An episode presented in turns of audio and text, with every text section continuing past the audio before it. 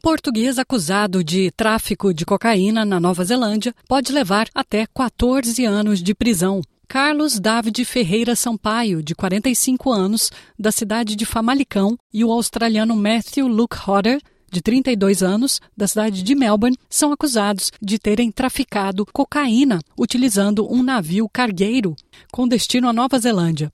A Polícia Federal acusa os dois de terem mergulhado nas águas do porto de Otago, em Dunedin, na Nova Zelândia, para recuperar 91 quilos de cocaína escondidas no casco do navio de carga Spirit of Auckland. Carlos David Ferreira Sampaio e Matthew Luke foram presos ao tentarem mergulhar para recuperar a droga, que a polícia já tinha apreendido quando o navio atracou nos Estados Unidos. O cargueiro viajou pela América do Sul, Estados Unidos e Austrália antes de chegar ao porto da Nova Zelândia. Agora, a Polícia Federal da Austrália está auxiliando nas investigações e está pedindo por informações sobre avistamentos e os ocupantes de um barco de cabine aberta, um barco pequeno de 5,2 metros, visto pela última vez perto da rampa para barcos em Newport, no porto de Melbourne, no último dia 8 de setembro de 2022.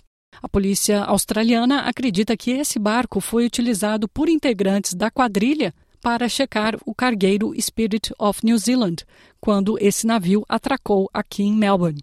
Aspas, investigações com a Polícia Internacional estão em andamento sobre os movimentos da quadrilha responsável pelo suposto tráfico de drogas. Identificamos um barco visto nas proximidades do cargueiro Spirit of New Zealand enquanto ele estava parado em Melbourne, a caminho da Nova Zelândia, disse um comunicado da Polícia Federal Australiana. A acusação de conspiração e tráfico acarreta uma pena máxima de 14 anos de prisão.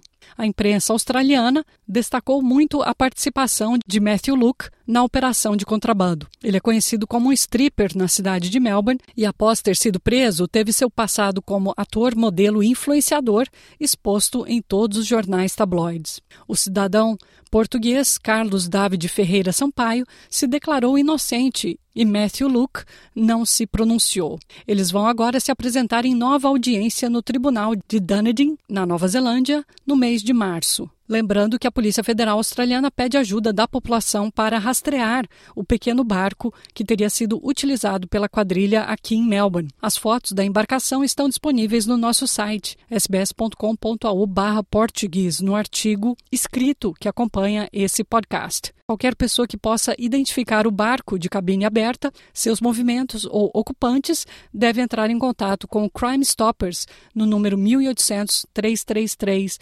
000 ou via crimestoppers.com.au. As informações podem ser fornecidas de maneira anônima.